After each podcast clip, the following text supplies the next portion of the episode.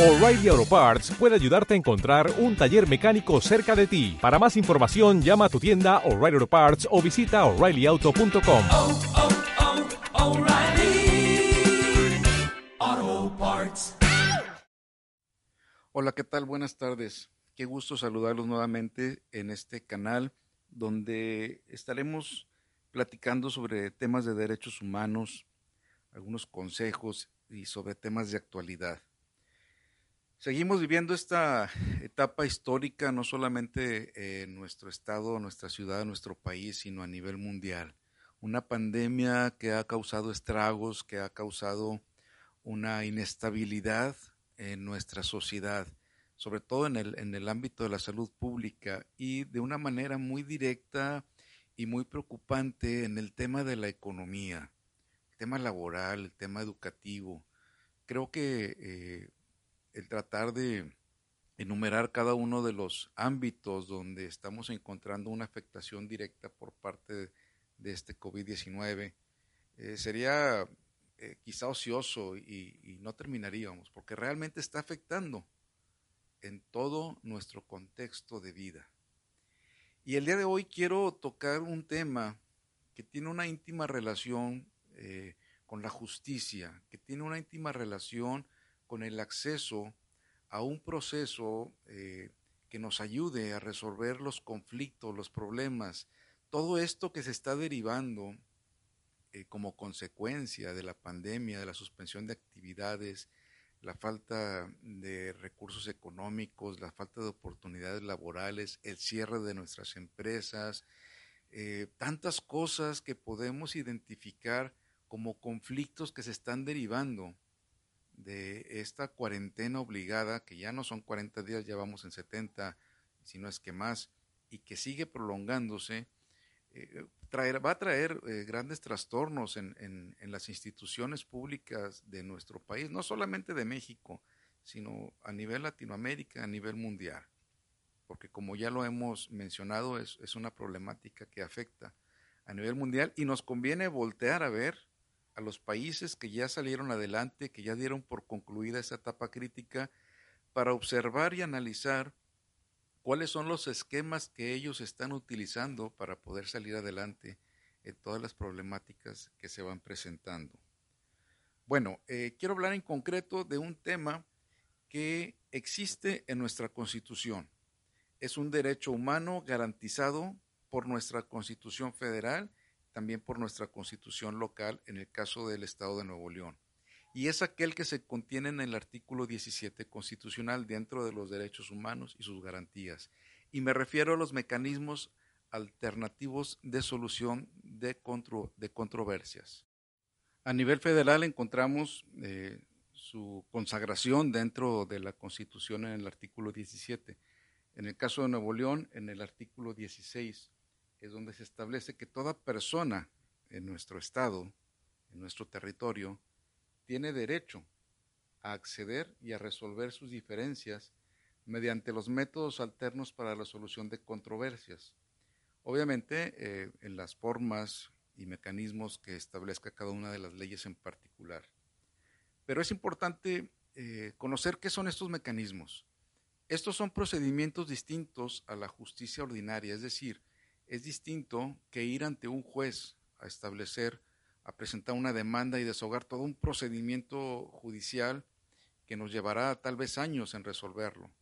Estos son procedimientos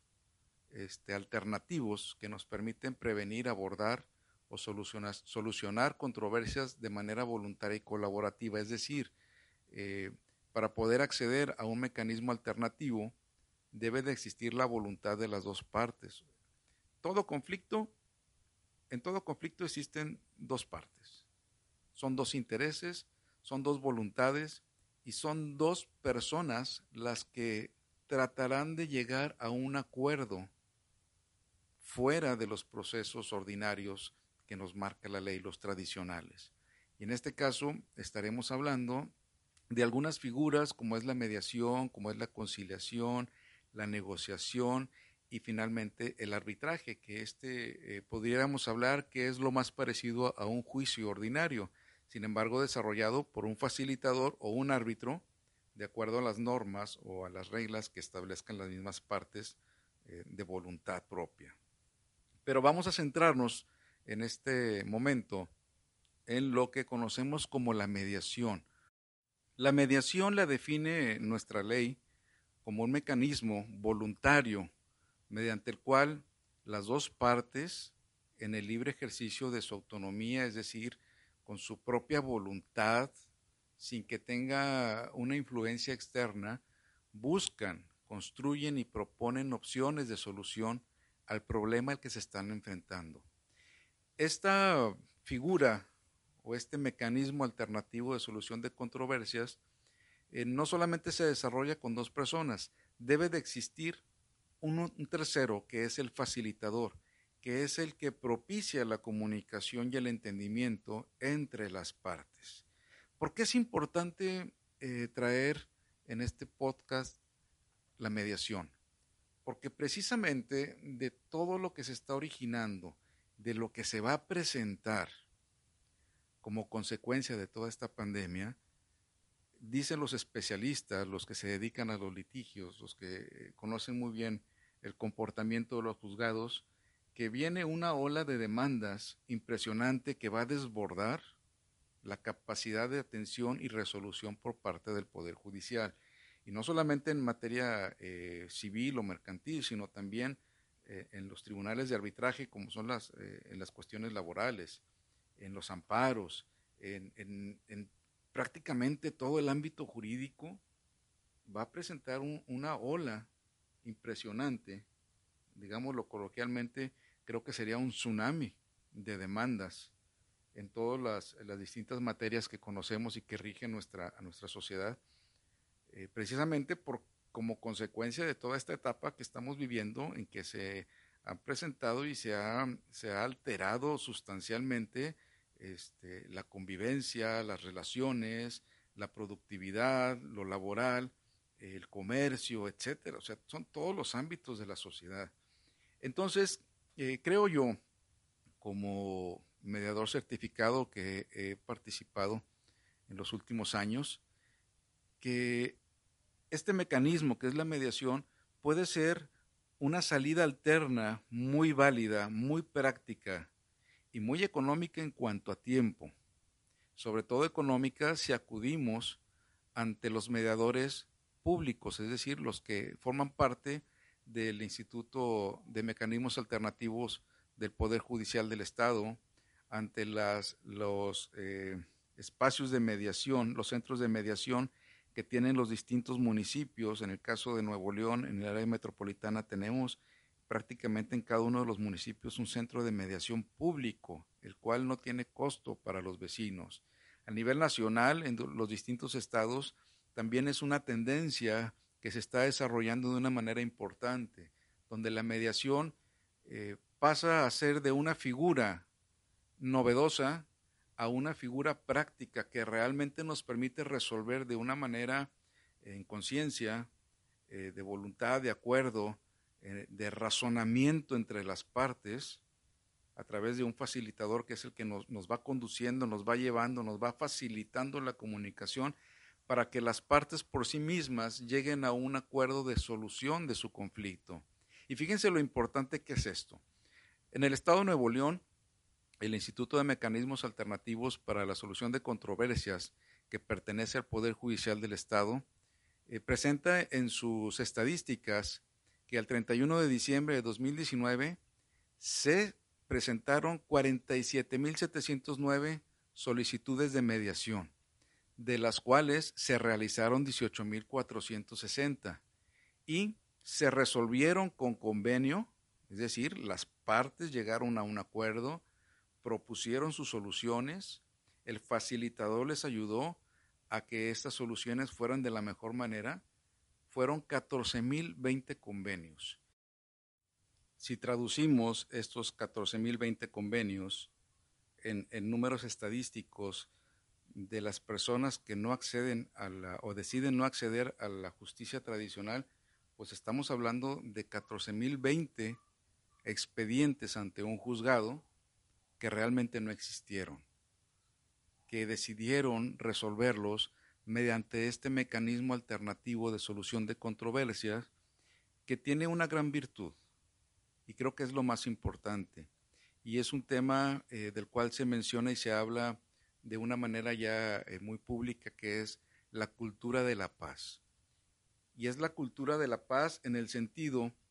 de que no solamente eh, podemos llegar a un centro de mediación a resolver una problemática, sino que también es una nueva cultura que necesitamos permear desde la familia, desde la sociedad, la comunidad, los vecinos, las escuelas. La mediación escolar es un tema muy importante y que poco a poco también va tomando su real importancia dentro del proceso formativo de los menores. La mediación vecinal es también una práctica que poco a poco va tomando una importancia y un realce eh, muy grande este, a través de, de, los distintos mecanismos de participación ciudadana que existen en los ayuntamientos. Eh, tan es así que es muy habitual ya, al menos aquí en el estado de Nuevo León, observar cómo los jueces auxiliares, los jueces de barrio, este, los jefes delegacionales acuden a cursos de mediación para tener mayores herramientas y ser un conducto facilitador para resolver los problemas entre los vecinos. Creo que eh, este tema de la mediación necesitamos explorarlo y considerarlo de una manera muy seria, sobre todo en esta, esta etapa que estamos viviendo como sociedad. El que podamos resolver conflictos sin llegar a una instancia judicial propiamente dicha, es una alternativa que tenemos como ciudadanos, como personas que nos garantiza la Constitución, un derecho humano que es el acceso a la justicia, a través de un mecanismo alternativo para resolver nuestros problemas. Aquí lo importante es tener la voluntad. Recuerden que ese es el pilar de estos mecanismos, de la mediación, de la negociación, de la conciliación, es la voluntad de las partes. Y de ahí podemos hablar de otros principios que nos van a garantizar, sobre todo, algo que nos, nos interesa mucho a los ciudadanos, a las personas, que es la seguridad en lo que yo voy a expresar en, ese, en, ese, en esa mediación o en esa conciliación. Entonces la misma ley nos establece principios fundamentales que se deben observar por parte de los facilitadores, como es la confidencialidad, la equidad, el que son procesos flexibles, es decir, no nos vamos a sujetar a unas normas rígidas para resolver un procedimiento, para resolver una controversia. Las partes, tú y yo, como partes en conflicto, vamos a decidir de qué manera vamos a desarrollar y resolver nuestro problema. Igual lo podemos suspender un día y decimos, oye, hoy no me siento con el ánimo de continuar en la mediación, nos vemos mañana, continuamos mañana, sin ningún problema. Aquí el facilitador es el que les irá marcando la pauta de cuáles son los lineamientos mínimos o básicos que debemos observar para que el acuerdo que aterricemos en el convenio tenga plena validez también. Hay que recordar que no deja de ser un acto jurídico al final del día y debe de contener ciertos requisitos y se deben observar ciertos principios, sobre todo saber qué materias pueden ser sujetas de mediación. No todos los problemas que yo tenga voy a poder resolverlos a través de la mediación. Existen reglas. Hay que recordar que es un procedimiento que está establecido en una norma y esta norma también debe garantizar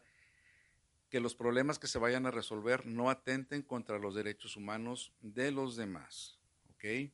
O contra eh, instituciones de orden público, que bueno, ya sería un tema más, más jurídico que tendríamos que, que conversarlo, pero son aquellos que afectan la esfera jurídica de los demás o que deben de ser protegidos de una manera directa y especial por parte del Estado, es decir, de un juzgador. La invitación, pues, es conocer eh, este proceso de mediación que considero es el más adecuado, el más generoso, el más humano, el más armonioso, porque depende de la voluntad de las partes. Y no vamos a estar sujetos a un procedimiento donde nos van a imponer una solución a nuestro conflicto, sino que aquí el facilitador o mediador es la persona que cuenta con la capacitación y la autorización por parte del instituto correspondiente en cada uno de nuestros estados para poder apoyarnos y ayudarnos a lograr esa comunicación que nos lleve en consecuencia a resolver una problemática. En el estado de Nuevo León tenemos alrededor de 22 centros de mediación entre centros públicos, universidades, este, centros privados que están debidamente acreditados ante el Instituto de Mecanismos Alternativos para la Solución de Controversias del Poder Judicial del Estado de Nuevo León. En su página en Internet ustedes pueden encontrar el padrón de facilitadores certificados y avalados por este instituto para poder ser mediadores y finalmente poder rubricar los convenios que tendrán validez ante la autoridad. Finalmente, eh, quiero compartirles que ustedes pueden tener la tranquilidad de que todo lo que quede asentado y establecido en un convenio de mediación tiene fuerza legal. Tan es así que si este convenio se incumple por una de las partes, podemos acudir ante un juez para exigir su cumplimiento. Es decir, no solamente es una manifestación de voluntad donde nos ponemos de acuerdo en cómo vamos a resolver un conflicto, sino que es un compromiso que al estar avalado por un facilitador y reconocido ante el Instituto de Mecanismos Alternativos, adquiere carácter de cosa juzgada. Por lo tanto, ante un incumplimiento, yo tengo derecho a una acción que me dé la seguridad jurídica que no perdí el tiempo en un proceso que al final del día quede en nada. Y de esta manera, mi derecho humano de acceso a la justicia queda garantizado a través de un mecanismo alternativo que puedo eh, ejercer por voluntad con mi contraparte ante un facilitador debidamente certificado y avalado por el Poder Judicial a través del Instituto de Mecanismos Alternativos para la Solución de Controversias y así poder resolver cualquier problemática de las permitidas por la ley sin tener que llegar a un proceso judicial. Te agradezco que me sigas acompañando en estas pequeñas cápsulas o episodios sobre derechos humanos, consejos y temas de actualidad. Y quedo abierto también a comentarios y a propuestas sobre algunos temas en particular que ustedes quieran que, que conversemos, que profundicemos, para convertirnos en ciudadanos informados y poder ejercer nuestros derechos y exigir también el respeto de los mismos ante la autoridad. Muchas gracias y nos vemos en la próxima.